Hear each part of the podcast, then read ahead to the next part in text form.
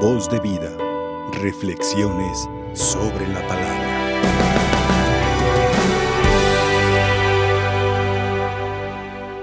Ayer celebrábamos la conversión de San Pablo, un hombre de una sola pieza, hombre hecho y derecho.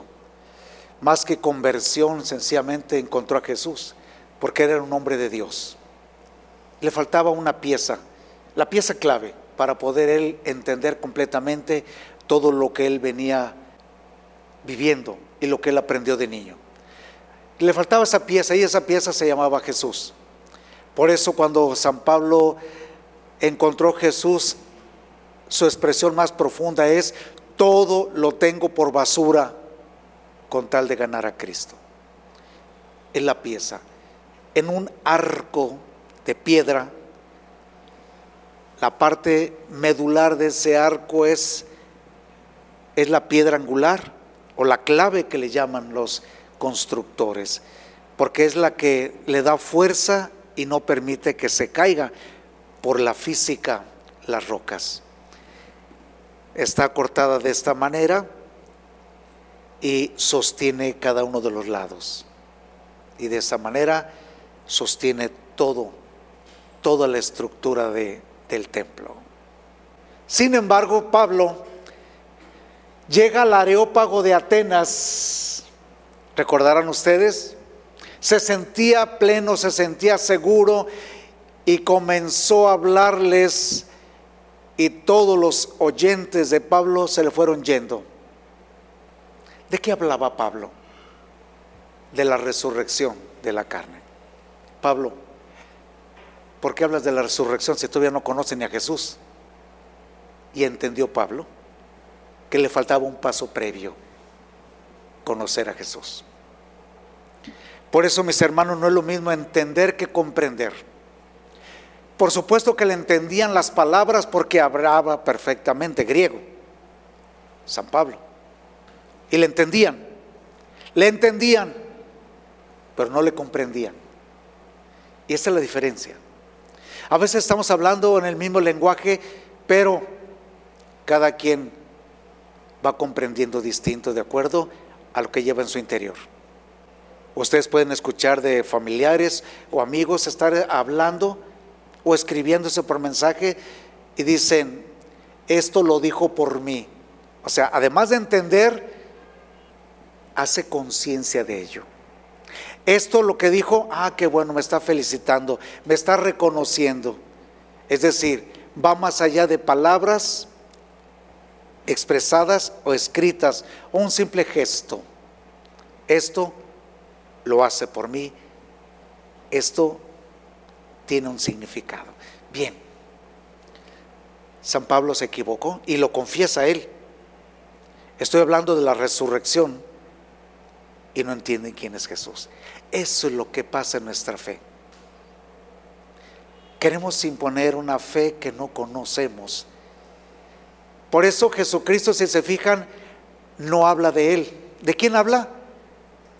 el reino de Dios, el reino del Padre, efectivamente. Voy a hablarles de un reino. ¿Cómo es el reino de Dios? Porque está hablando a creyentes. Si Jesucristo les hubiera dicho, yo soy Mesías el Salvador, ¿qué hubiera pasado? Hubieran agarrado piedras y lo hubieran matado en ese instante, porque no hubieran comprendido de qué se trata. Por eso Jesucristo, primer paso, es entender. Voy a explicarles lo que es Dios y voy a explicarles en qué consiste el reino de Dios. De aquí pues que Jesucristo comienza a tomar elementos de la creación para poder hacer esa analogía, esa representación, o como le llama Jesús, esa parábola. El reino de los cielos es como, como, es decir, hay un parecido, hay un parecido. Y me llama la atención porque la primera parte de estas dos, de estas dos parábolas. La primera parte habla de nosotros, las personas. Es como un sembrador que siembra, es decir, la acción propia de nosotros. Y la segunda parábola es del poder de Dios. Entonces, hablar de Dios es hablar de dos elementos muy importantes, que somos nosotros y es Dios. Porque a veces pensamos que nuestra fe es eh, creer en algo que no veo, que no me llama la atención, que no conozco. No, eso no es la fe. La fe es que aceptes a Dios en lo cotidiano de cada día, las dificultades de cada día, que digas, aquí viene Dios. El Señor está aquí en medio de su obra. Por eso, cuando decimos fe o religión, así como que ay, es una cosa impuesta de fuera, no, es lo que brota de tu interior. Por eso, mis hermanos, lo primero es comprender el proyecto de Dios. El proyecto de Dios, dice, es como una semilla que se siembra sin saber cómo, porque nadie se da cuenta, comienza a germinar. Pasan las noches, los días y comienza a germinar. Así también es la fe, sin saber cómo comienza a surgir. Pero para poder entender y, que pueda dar fruto, atención por favor, se necesita escuchar.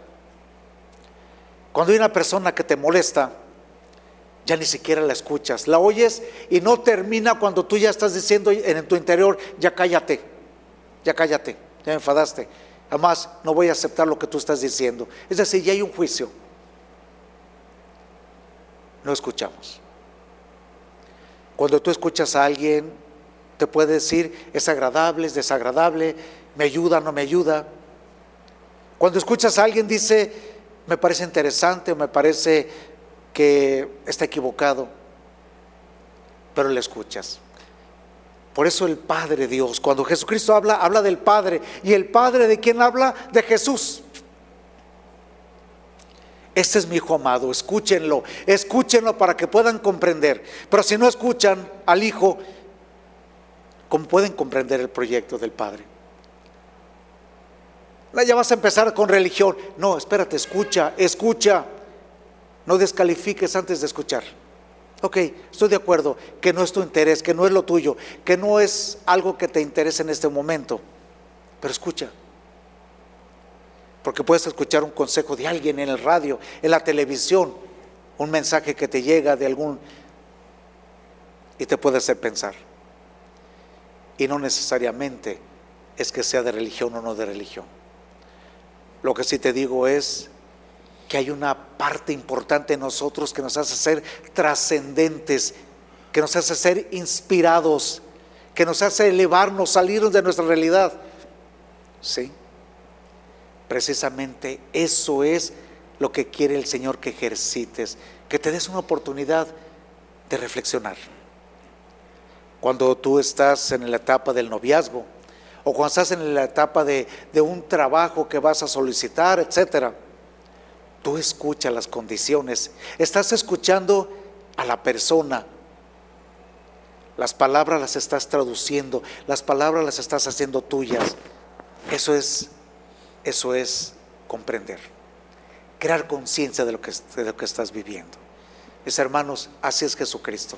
Por eso la primera parte es, la primera parte de Jesucristo es, el reino de los cielos es, es como esta semilla que se sembró. Y la segunda parte es, mi Padre tiene el poder de hacer una cosa tan pequeña de ti y de mí, algo extraordinario, que sin saber cómo lo vamos siendo. Día con día.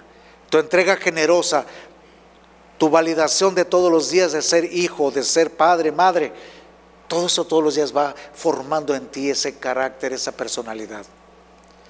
Y volviendo a la fe, te vas siendo un creyente sin necesidad de ser una persona que pueda hacerle daño a la religión.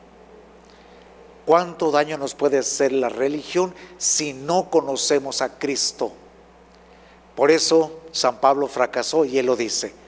Nunca volveré a hablar con palabras humanas el misterio de la resurrección, porque primero tengo que hablar de aquel que es el Hijo de Dios encarnado. Que Dios los bendiga. ¿Cuál posesión estamos? ¿Escuchamos a Dios? ¿Lo escuchamos a Dios? ¿Escuchamos a Jesús? Escúchalo. Aunque no nos interese, escúchalo, no lo descalifiques. No lo quites de ti. Analízalo. Si nos llama la atención el pensamiento de un filósofo, de un, de un, este, de un poeta, ¿por qué no hacer las mismas palabras de aquel que es la palabra divina? Escúchalo. pero escúchalo y crea conciencia. Esa es la clave. Entonces comprenderás qué es el reino de Dios, quién es Dios y qué está haciendo Jesús en nuestra vida. Que Dios los bendiga y la Santísima Virgen María nos acompañe para comprender día con día este misterio que no es fácil, pero sin embargo va con nosotros y tenemos que llevarlo conscientemente. Que así sea. Voz de vida. Reflexiones sobre la palabra.